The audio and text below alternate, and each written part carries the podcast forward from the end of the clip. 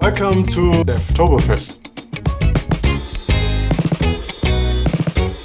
Welcome back, everyone, for uh, our continuation of the AppGyver Day here as part of Devtoberfest. If you've been tuning in throughout the day or catching up on the recordings, you know we've already had four very exciting sessions all around AppGyver. We started the day with a getting started building apps fast with SAP AppGyver. We saw a sneak peek of some of the new functionality that's coming to AppGyver, specifically in the area of the SAP BTP integration uh, with AppGyver and some of the cool new features there. Uh, we had the creator spotlight where we got to meet several of the very creative uh, and and uh, people that are that are using AppGyver to to build things and share them with the community. And then we saw how to make your apps more beautiful, design patterns, whiz, uh, uh, uh, getting pixel perfect uh, look and feel to your AppGyver apps. Now, this session is AppGyver for pro code developers, and then it will be followed shortly after with a session on tips and tricks from an SAP AppGyver guru. But I'm going to go ahead and turn it over to our presenter today to go uh, all through AppGyver for pro code developers. And as a pro code developer myself, I'm really looking forward to the session. So Akseli, over to you. Thank you, Thomas. So, hi everyone. Uh, good evening, good morning, good time of day, wherever you are. It's uh, it's an evening in uh, Helsinki, Finland for me. Uh, I want to thank you for joining me for this AppGyver for Pro, Code Developers session. In this session, uh, of course, we remember that AppGyver is a is a no-code tool first and foremost, but that doesn't mean that there isn't things that we can uh, use our pro coding skills with. And uh, today, uh, I have the following agenda for you. First, we're going to do a little thing to get really ready for pro coding. And after that, we're going to take a look at some custom components in AppGyver. So how to build your own components. So we all know that there's a there's a big library of like these ready-made components available to you straight from the get-go in AppGyver, but we can also make our own components and we'll be taking a look how to do that through an example. And after that, we'll take a little uh, look at custom logic and JavaScript. There's there's a couple of interesting ways we can make use of JavaScript in AppGyver, and I think you'll find that very interesting as well. And actually with that, I think it's it's time for me to start demoing things here. So I'll be transitioning over here to uh, my AppGyver.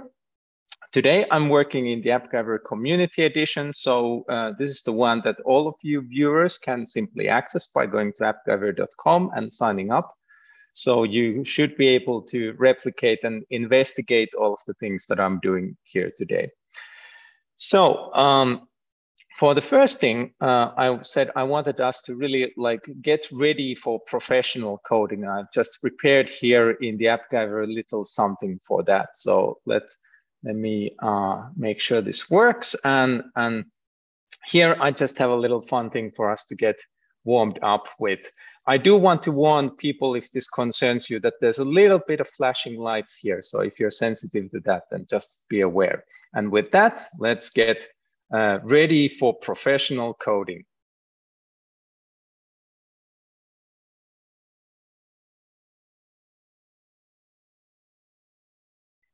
And yes, this is all made in AppGyver. So uh, I guess this is my answer to the question, can you do custom layouts in SAP AppGyver? And, and yes, you, you can do quite a bit of uh, things here with, with animations and, and doing all kinds of interesting things with professional code. Now, I'm sure half of the audience thinks this was awesome, and half of you think that this was very stupid, and you are both completely correct. It was awesomely stupid. And with that, uh, let's get uh, into custom components. We can also, if there's great demand, we can at the end maybe talk about uh, how to get something like this in your AppGyver app, but we don't have to at all. So onwards to custom components. Uh, I'll do this in a kind of baking show style. So I'm going to show you what we get at the end. Then I'm going to show you a little bit how to get on your way. Uh, but in the interest of getting through as many interesting things as possible, I'm not going to be doing this step by step since our hour doesn't quite stretch that far. So I'll just uh, show you how to get started, where the important buttons for that are, and then I'll talk about the ready-made uh, demos and what they do and how do they achieve things. So here I have something that I made a new component for displaying a temperature. And this component uh, is a bit special since it has this uh, thermometer icon, and then it has uh, the temperature. And we can see that with cooler temperatures, uh, we get a blue text, and then with warmer temperatures, we get this more orangey text. And also, if you have a very keen eye for iconography, you can see that if the temperature gets lower, we're actually using the kind of the not so full thermometer icon. And then around the zero, we are using the halfway full. And at plus 30, we're using the full full icon. So with that explanation out of the way, let's uh, jump into AppGyver and then let's go to our temperature display demo. And here we can see the component. So if we click on it, it actually says temp display. And this is the brilliant name that I chose for this component. Uh, we can also see that uh, it's it's installed here. So here it says DevTober temperature display. And, and as I said, it has an input for temperature. And on the right side here, we can actually see that it has a couple of custom inputs. So if we just remember, how does our regular text component, for example, look like? If we drag from here a text component, we can see it has a content property, number of lines, and a couple of other properties. Whereas our temp display component has a background image, uh, then temperature, and then actually the scale, which is just another text input. So the way this mm, you probably figured out already works is that we take the number here, we render that there, and then we render the scale after it there, and then there's the icon here. Now, uh, how do you go from, from these pre-made components uh, to your own custom component? That's actually very simple. You always start with a container. So container is a special type of component that sits here as one of the ready-made components. And if I drag a container here, and then let's say I put a text, uh, this is not necessary, but uh, we, we can, for example, start with a container with a text component inside it. So in the tree here, we can see that we have a container and a text component in it. Now, for example, using the tree display here, we can make sure that we have the container selected. And then here in the right-hand side in the properties, we can actually convert this to a new component. And this makes the magic happen for creating a new component. So you need a container and then optionally some stuff inside it.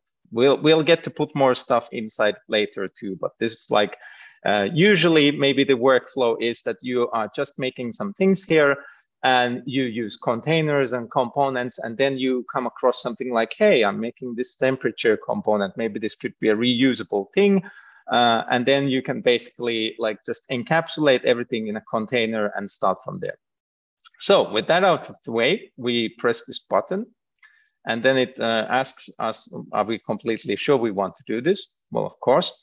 And this then takes us, clicking that button for, for turning this uh, container to a new component, takes us to a place called Component Template Editor.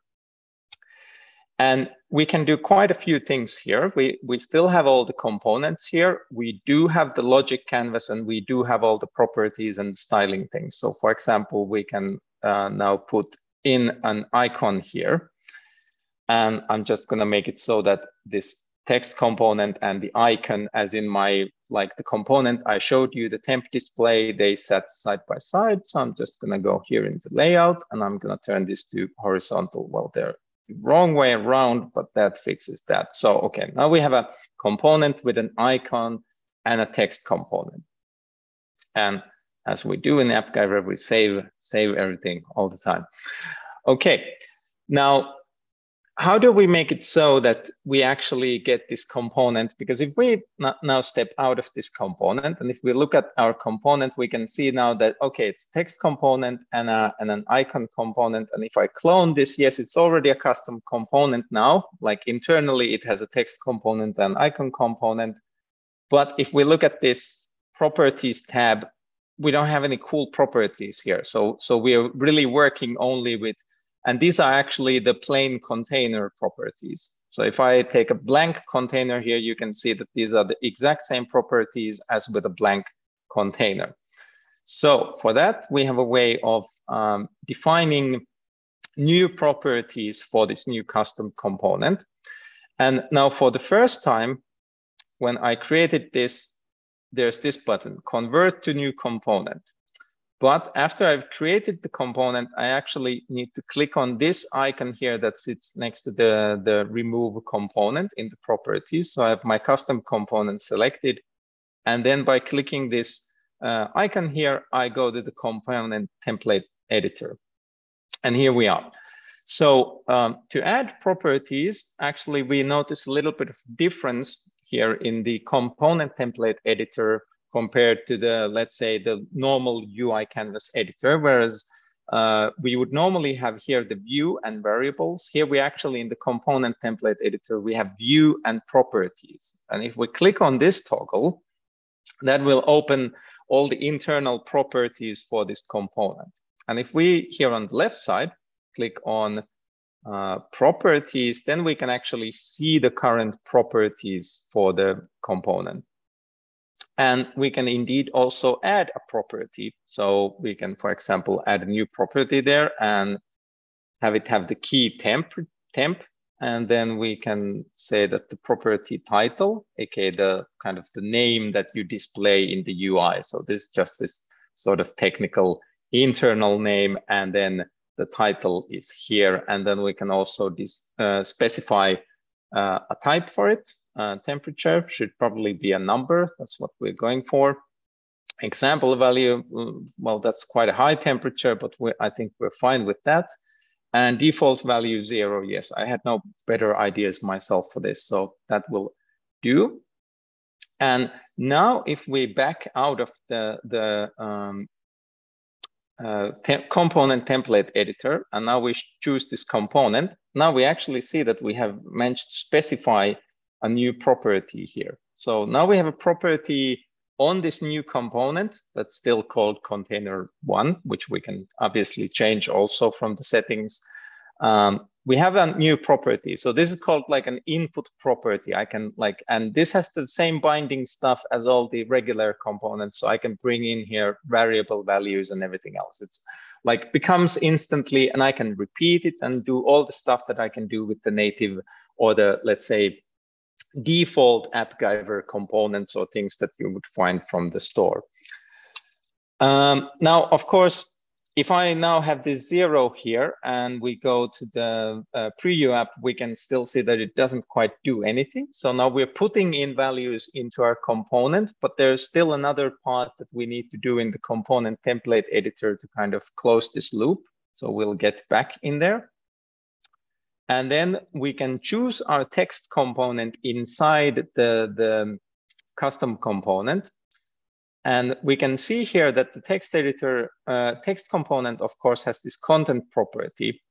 And by default, it's bound to this piece of static text here, just some lorem ipsum. But uh, of course, it has this binding icon just as it does outside of a component. So if we click here, excuse me, I'm moving around some zoom elements here. Okay, there we go. And then we can find here, if that went a bit fast. So what I'm doing is I'm clicking the binding icon for the content property. And then instead of static value, I actually here, because I'm inside a component, I have this thing that I normally don't have, which is component properties. And then here I can choose a composite component internal property. And from here, I can actually find the properties, including the new property that I just defined, uh, the temperature one. And one of them is unavailable, yes, because this visibility true false is not compatible with the text field here. So anyway, we choose temperature, and then we actually see our default value like previewed here. So if we do that, now, internally in the component, we have done two things. We have specified property, a new property that is, uh, we made it, custom property, temperature. And then the other thing that we did inside the component was that we bound this text component to the internal property. So if you worked with like any any component based framework, you're probably like, well, this is pretty like familiar to me from like React or Angular or really anything that like works with with component type of uh, abstraction. Like you have this thing where you have component internal state, and then you have the component uh, like uh, template, and you can render things, and and it all works very nicely. So let's uh, save, and then we can look at this in the preview, and let's just put a different value there, like I don't know, 17. It's not it's not that warm in Helsinki at the moment, but I'm I'm being optimistic. And now if I look at my preview, I have my custom component here with the icon and then my temperature uh, property is being rendered in the text component. And if I do some duplication here and put some other values here, like, I don't know, it's probably more like 10 degrees here. Uh, so we'll put that in and we can see in in our thing that yes all, of these components now my custom components they all have a separate internal state. So they're all taking in uh, a temperature property and then they're displaying it in the text component and uh, the point I'm trying to make here is that by doing things like this, you can eventually build towards a full component like this. And now I'll transition over to looking a bit inside this thing over here and see what kind of things I've been able to do when I uh, had a bit more time to prepare this, this custom component. So what is going on with temp display component? Uh, by the way, at the end, I'm gonna share the, the share tokens for, for all of these components, and we can probably also throw them in the chat. So if you're on the community edition of AppGyver, you can just install this component and see what it has um, had for lunch and, and so on. So I'm gonna uh, choose my uh, temperature component, and then I'm gonna use this button here in the right-hand properties to open the component template editor. Now, as, as I said, uh, this is the basic structure that I used also for this, this um, uh, like a bit fancier temperature component. So we have an icon and then we have a text. And, but here the text is actually, um, and we have the same internal properties. So if we look at the internal properties, we have temperature, and we also have the scale, which is just there to add the, the kind of the relative scale. This is not doing any like temperature math or conversions between Fahrenheit and Celsius or anything like that. It's just for the UI here. So here are the custom properties, uh, scale and temperature. And the way I've used them here, whoops, now we backed out too far. The way I've used them here is actually with a formula binding and let's see if I can do a good job of explaining what this does. So uh, one thing that you have to solve with the temperature display is that with temperatures, we have this convention that we show the plus sign for positive things as well as minus sign for negative things. And as you may know, like with, with computer science numbers, we do get the minus signs for free, but, but positive numbers don't come with plus signs. So this first if statement is basically here to check that if the temperature is, is um, above zero, uh, actually the, the way I've written the check is if the temperature is below zero, we do nothing. We just print like an empty uh, character there. And if it's um, therefore, if it's above zero, then we'll add a little plus in front of it. And then we have a little bit of spacing there to do like one space between. Again, if you worked with, with JavaScript, you probably can like understand quite well the pattern here and what we're going with the formatting. And then we're showing the internal property temp, which are, by the way, when you're inside a component, you get these things in your formula editor. So component uh, output values, component internal properties, and here I can look at all of these things and use them. So I'm using the temperature, and then I'm also like attaching the scale to get the, the signifier, in this case, like Celsius, just another piece of text there. And that's how, how this thing works. Um, in my opinion, it's not it's not a lot of wiring for a lot of um, functionality in a way. And uh, I wouldn't like keep a too high bar in making your own components because there there's very little downside to to making them. And even if you use them once, it can still be like a really nice way if you find yourself working a lot with page variables or like you you're sort of like you have hard time scoping things with page variables or like you, you just don't like how things work and how they're exposed and uh, you always has have an opportunity uh, especially if you know about like professional development stuff you can you can make your own components and you can also use them as a way of like putting away things like into the component so that they get out of your like page scope or glow, like app scope uh, things. So that would be one way of using them. And of course, if you find any reusable things, then that's also a very smart way of using things. Now, there was one other thing which which I did here, which was that the icon actually reacts to the temperature level. And here, I think I'm going to get some suggestions in chat how I should have actually done this, but here's one way. So AppGyver has an icon component and and the icon component basically um, has a has a range of ready-made uh, uh, like icon library to it, which includes like different versions of the thermometer icon with it like empty, not so full, halfway, and then completely full. And instead of using a static icon here, I have another formula binding controlling the icon.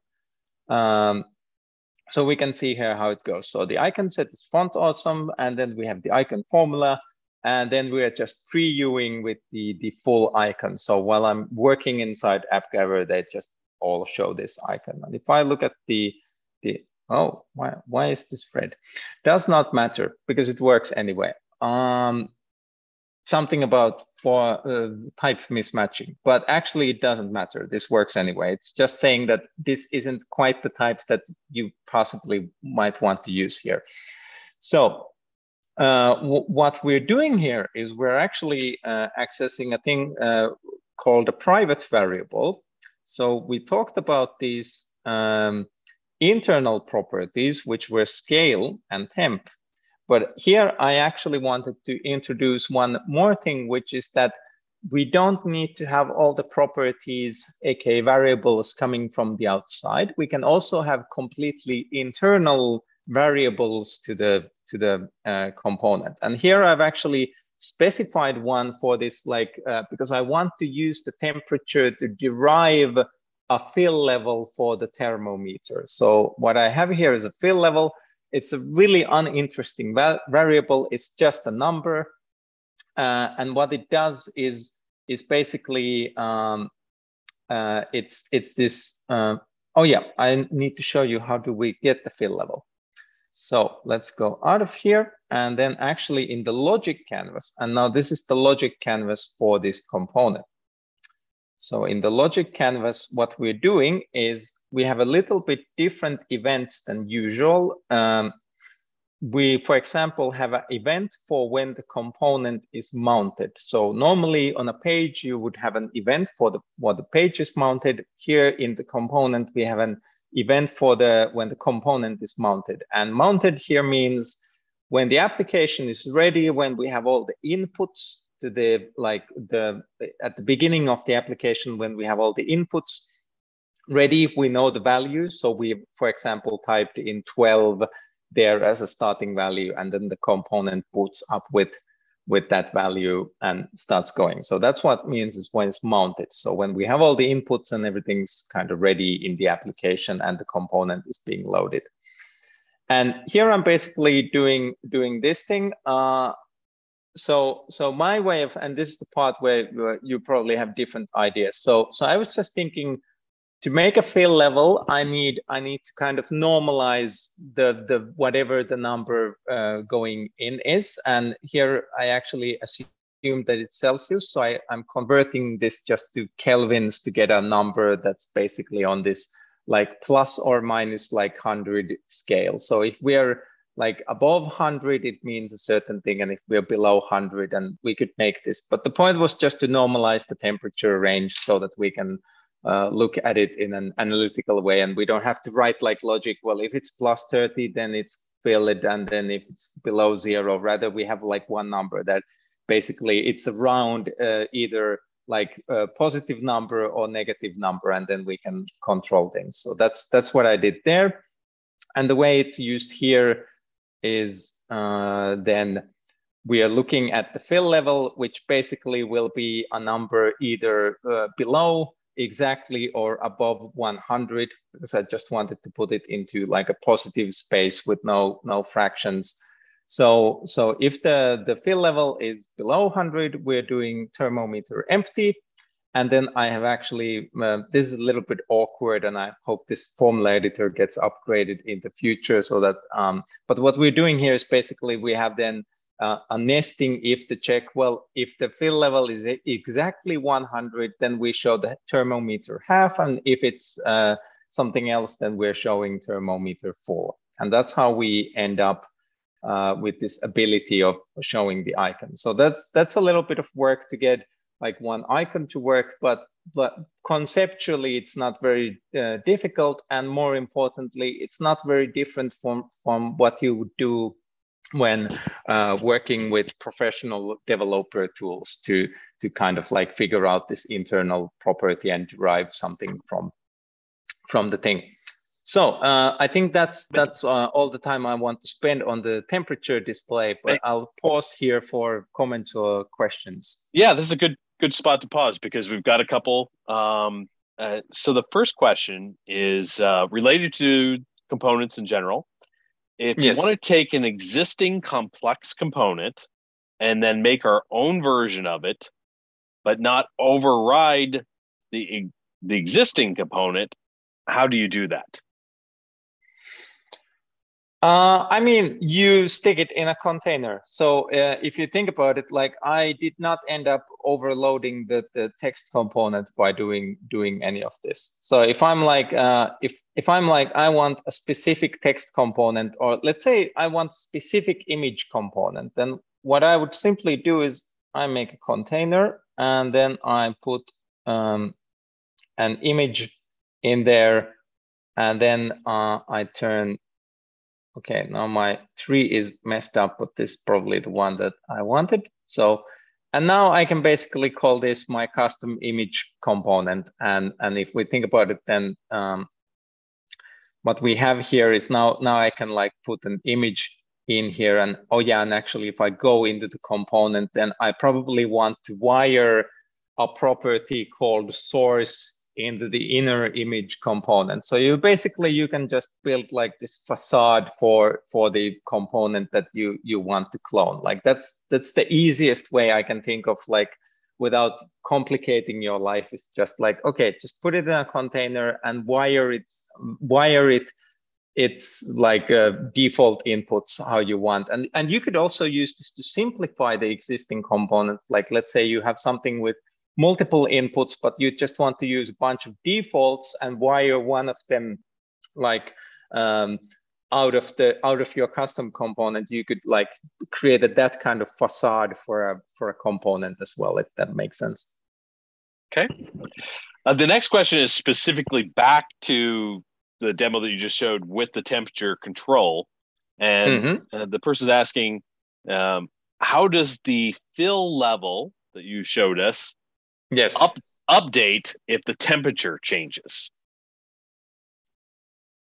Um. So I th- I think so. I don't have in my demo like these are not editable and dynamic, but but basically, uh, my guess would be, and we're not going to test this now, but but my my sort of guess would be that um, basically you know these are live so so my fill level is kind of like if you think about it oh yeah, and here I'm doing it in the component mount uh, event. So yeah, this would not work if we would change the temperature. So this is a kind of design constraint, but let me see if we have a, so it would work like this. We would uh, use this. So uh, I would hook this as well to the fill level. So what I did there was I used this uh, receive event node here, and then that allows me to specify one of the custom events. And in AppGyver, you get a custom event for every uh, variable changing, which is, by the way, incredibly useful in a lot of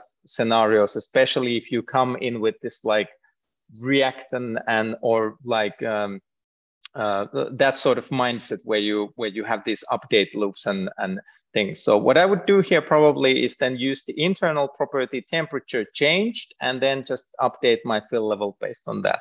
Like that's what I would do. But yes, there's a little bit of an assumption in my component since I didn't have the temperatures. This just like a display component, but that's how you would do it. Just like uh, listen for the listen for the property or variable change. And by the way, you can like if you didn't know, you can do this for any app variable or page variable and do really cool things just by listening to to variable changes. You can drive lots of interesting things from there.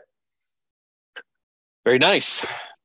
And we've got one more question, and this is about version control. How does uh, how does uh, how are new components version controlled? Basically, uh, do we fork the new component from the old, or is it separately controlled?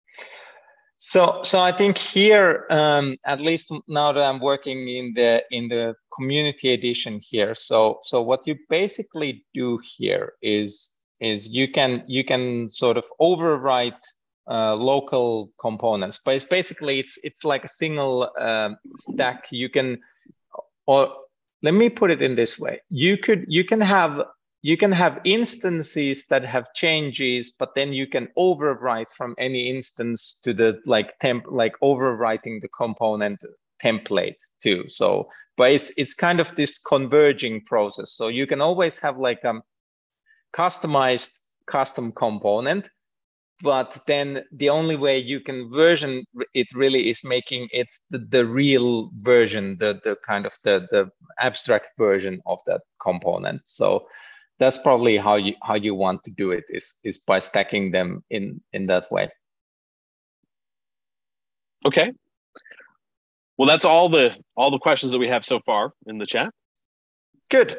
Um let's move forward then so i promised you custom logic and javascript and uh, i guess first we'll look at a relatively simple thing so so i made this i i tried to think of something that's simple, but still kind of hard to maybe do with the formula editor. And one of them is probably like looking if something is a prime number. So if we, so now, now this is a test for the audience. Is five a prime number? Yes, it is prime.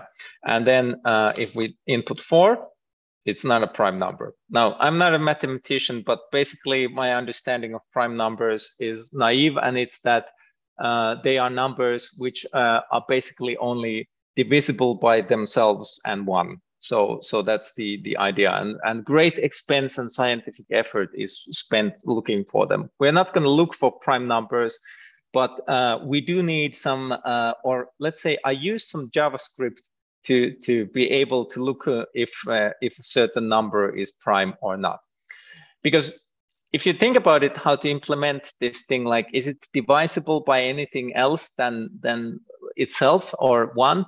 Then one really like simple way of implementing this check is simply like a loop where you just keep dividing the the target number with growing numbers, and then if it's divisible by something else, uh, either you run into the number itself or you run into some number that's smaller than it which can be used to divide the number, and then you know it's not prime.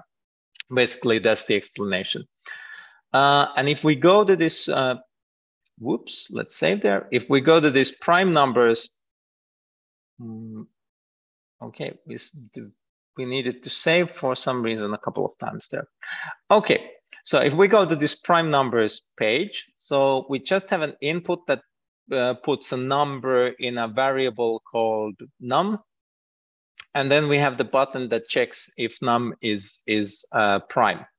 And this is all very regular stuff here uh, until this point where we actually have a, a flow function called devtober is prime, which I can tell you if you didn't figure out doesn't ship with AppGyver by default. So we unfortunately, uh, I mean yet, like it should ship with lots of devtober functions, but as of now, it does not. So what is happening here? Uh, what this is is actually um, a little custom flow function, which was created. And then this has uh, a JavaScript node within it. And before I show you what's inside the node, I just uh, do a little bit of um, um, memory refreshing. So here we have the JavaScript node under advanced. It's in the same place as where you get the events.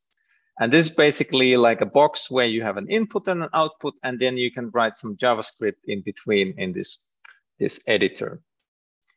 Uh, and what you can also do with these uh, JavaScript boxes is you can press this button that turns it into a new flow function.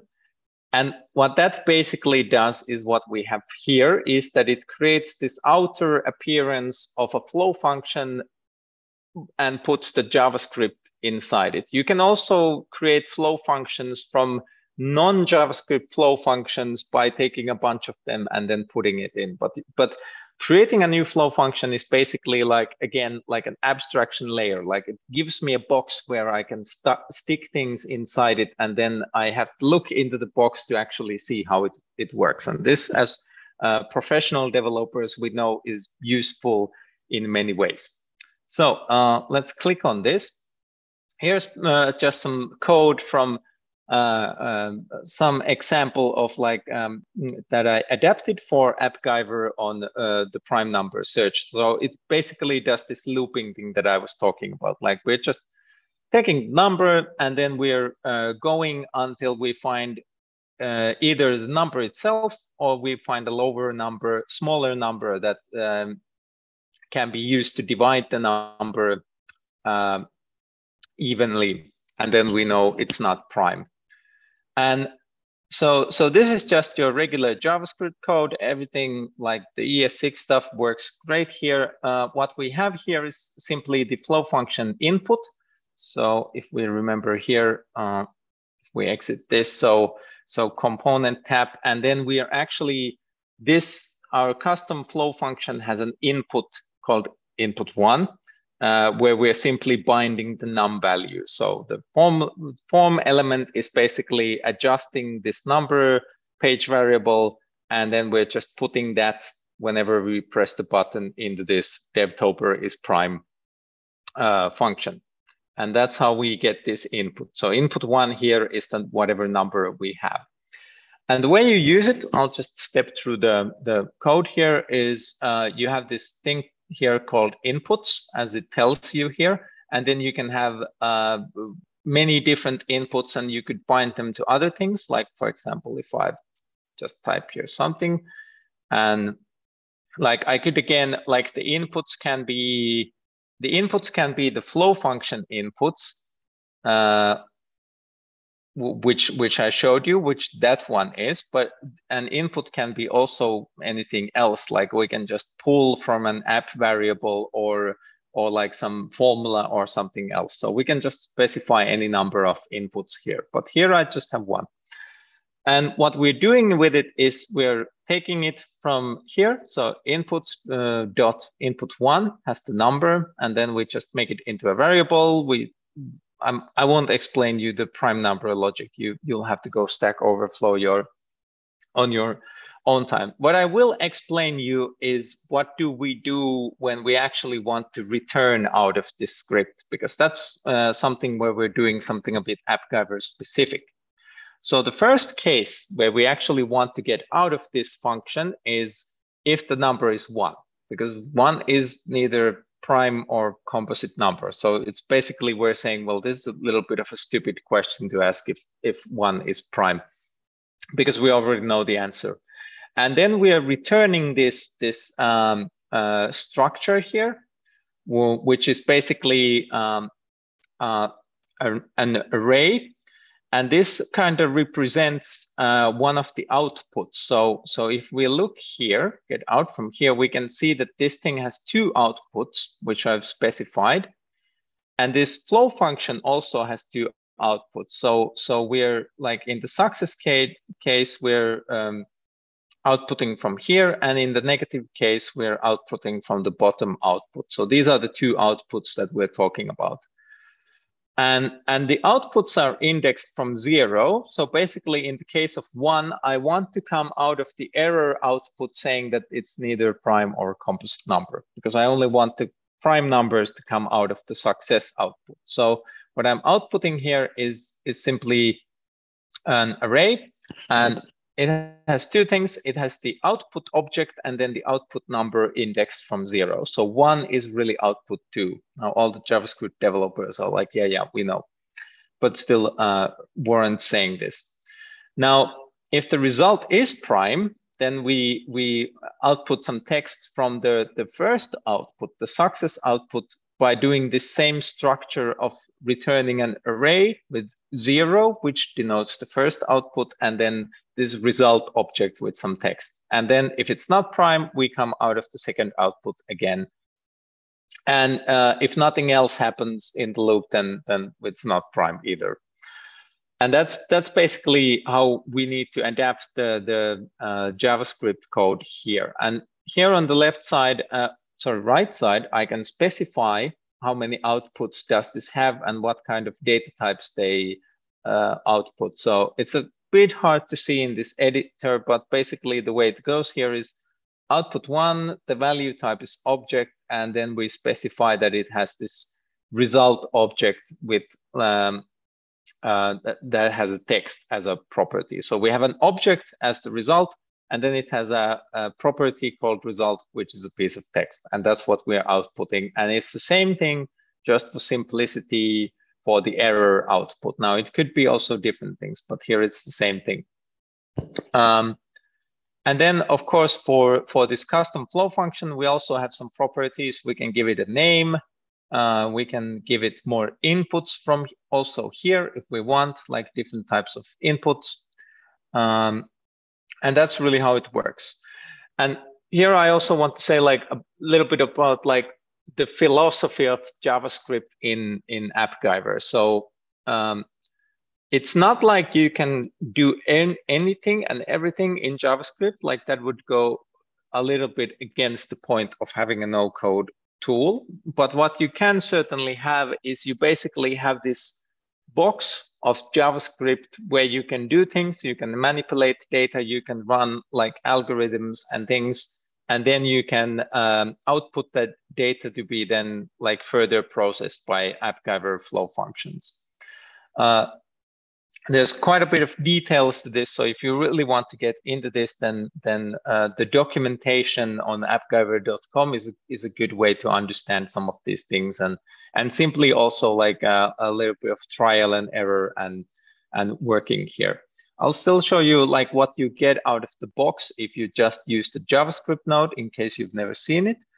So here you can see like a really simple case. So it gives you one input, which is uh, called input one, like in my example, and then it simply returns whatever you put in here uh, uh, with with uppercase. So so here it's actually because this only has one output, it doesn't need to do the thing where you tell which which output you're coming out of it just returns you the result object and then this is the panel how you start working from now uh, that was a bit abstract so then i might move on to some uh, more productive use of uh, um, javascript here still while i have some time um, so I thought we might parse some CSV since that's definitely very useful in, in all contexts. So uh, I have this upload button and then I can open a CSV document which has all of two lines and then it generates this, this output of the CSV. So if we want to see what do I have in there, it's basically this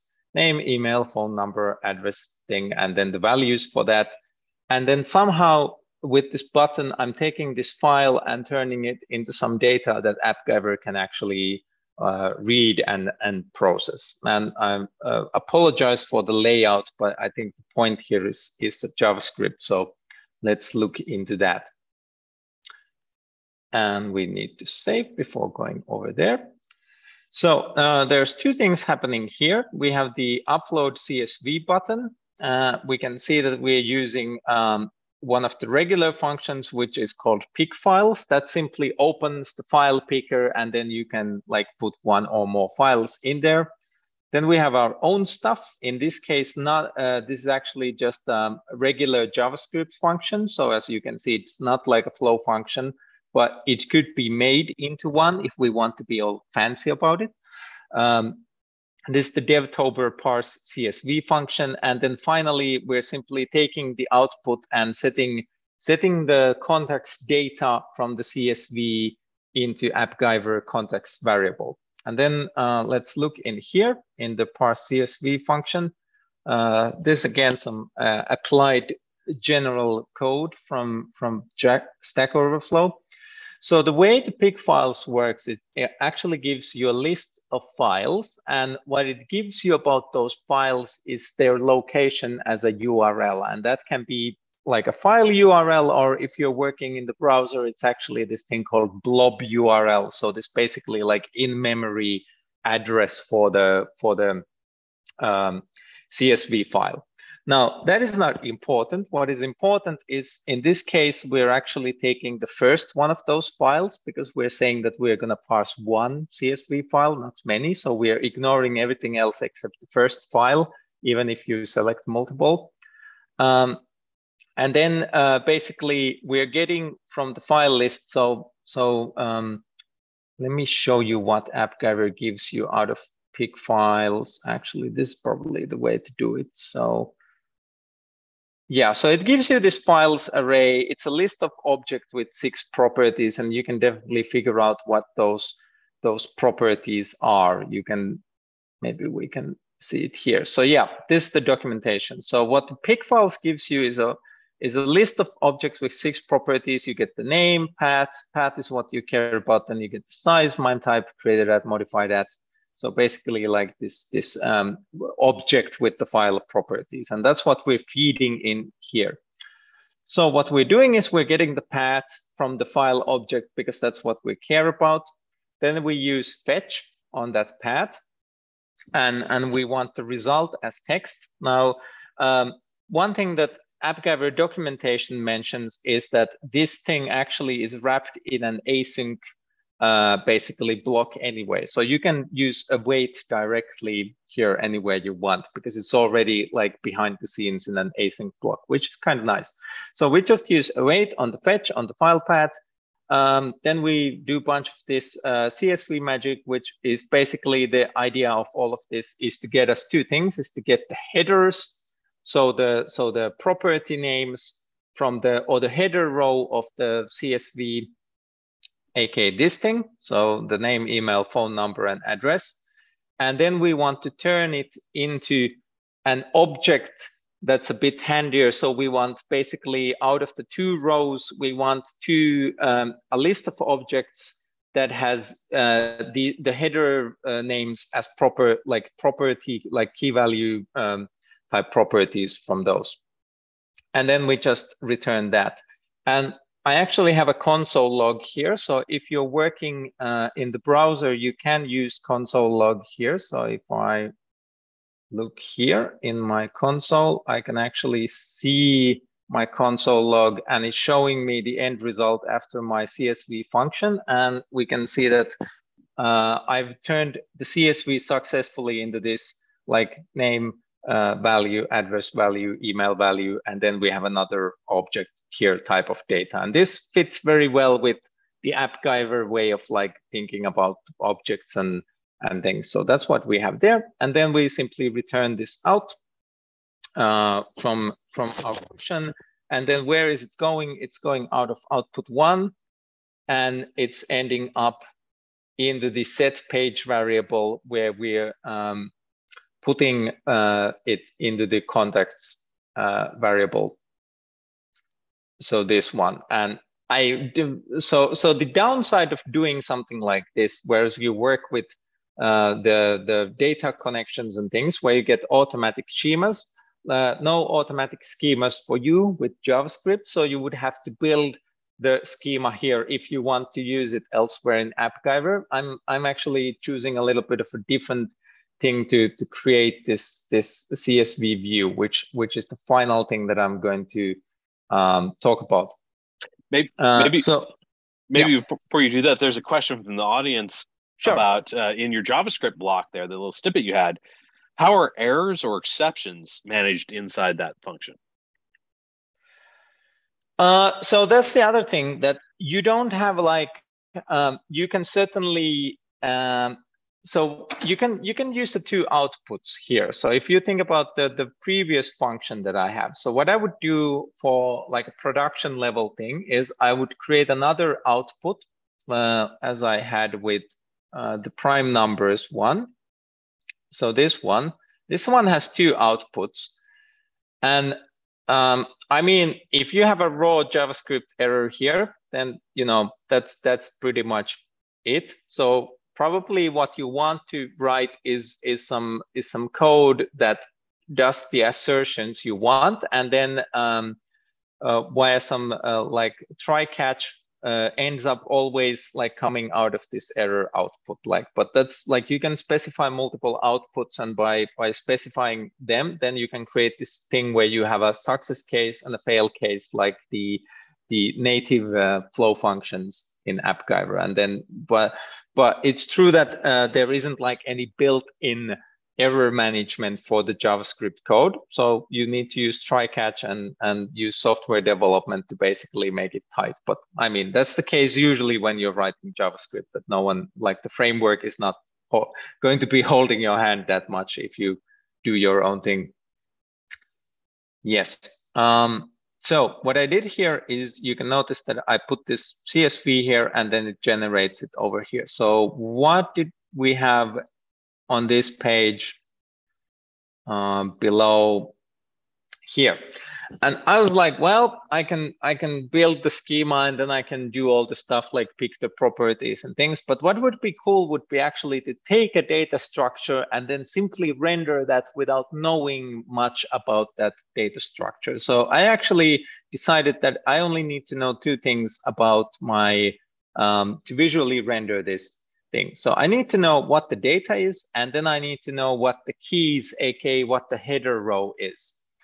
So what I've done here, again, using my favorite technique of like looking at variable changes is that the moment the parse CSV function is done and updates the context variable, I'm actually going here and then I'm doing a little bit of um, um, this this map is simply to make uh, this palatable for for um, um, because uh, uh, to work in uh, the repeats in AppGyver require that you have this key value kind of uh, structure, and and this keys only returns me the keys as a flat array. So I want to just use the map. So don't worry about the map. That's just to turn things into into this like um, more multi-dimensional array for the for the repeat property. So I want the keys out of the context because I want to know what the property names are, aka the name, email, and so on.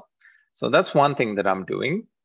Uh, because then I want to use the, the keys array here and basically repeat this cell.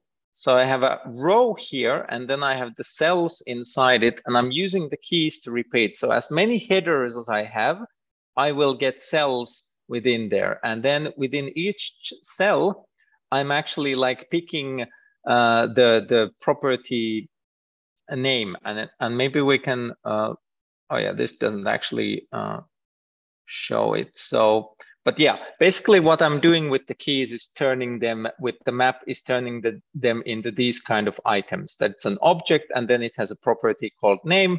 And then I can use, the, the, this will be then the header uh, property because that's uh, how AppGyver repeats work. So yeah, first getting the keys, then uh, have a row here and then make as many cells as we have uh, headers for. And then this lower thing, actually the data row is, is much more simple. So that's simply using the contacts uh, page variable contents, which I know to be this, this uh, property. And then here I'm actually again repeating with the keys because I just want to render all, all of them. And this is um, the final bit that then makes this work because I have the keys and I have the data and I'm repeating each row. So I'm basically, what I'm doing here is I have the object and then I'm just picking each property by the key name because I have all the keys for all the properties. So, so this is how I can make it work independent, uh, like without having to say anywhere what the property names or things are. So I just have the keys and I just have the data and then I can loop through it with this structure. I'm sure you have done, some of you have done something like this in, in uh, JavaScript and other languages when you have uh, the nice thing about this is that basically now that uh, CSV parsing thing and this display works with any pretty much any CSV content because we are independent of any specific keys or or value structures. And I think with that, uh, five minutes to the hour, I, I need to hand it over to some final questions and, and feelings regarding this presentation.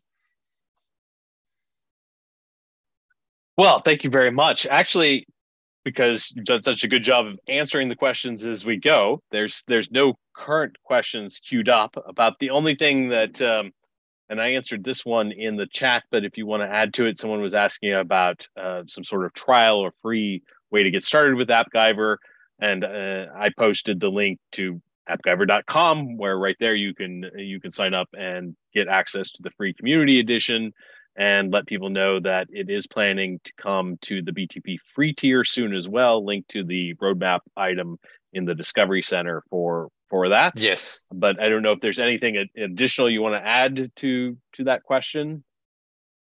Uh, no, no, at this time. So so you still have you have appgyver.com for the community edition, and then then you have have those upcoming um, items for for um, SAP AppGyver on the BTP. Yes, that's that fulfills that. Yeah, quite well. Yeah, um, I did uh, a couple places you referenced. Oh, earlier when you referenced uh, the documentation, I put the link to that in the chat. So anybody that heard Good. that and wants to find it, it, I mean, it is docs.appgyver.com. Pretty easy to find, but there's a link in the chat to that. Um, but otherwise, uh, we're all caught up.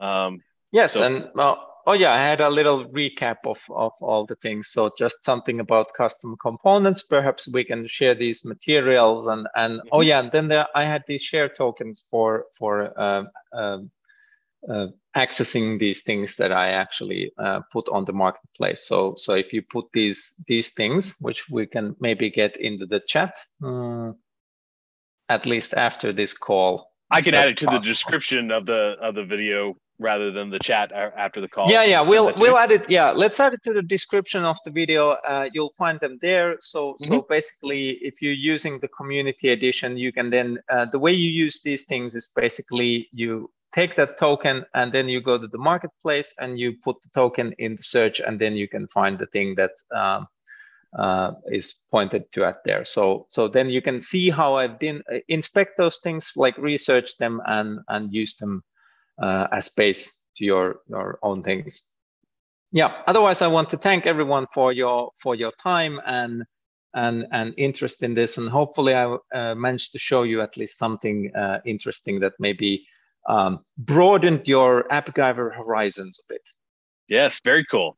I know I learned uh, uh, more than a, a, few things here today. That was really great. And for those of you that are interested, we actually have the seven tips for uh, uh from an SAP AppGyver Guru, if you're watching us live, that will start here in just two minutes. I put the link to that next video in the chat. So if you want to stick around, just click on over there um, and uh, join up with the next session. Otherwise, thank you very much for taking the time. And uh, I know it's late for you, uh, but uh, the audience appreciates it. Uh, excellent session. Thanks everybody for joining. And uh, we'll see you in the next DevToberfest session in just a few minutes.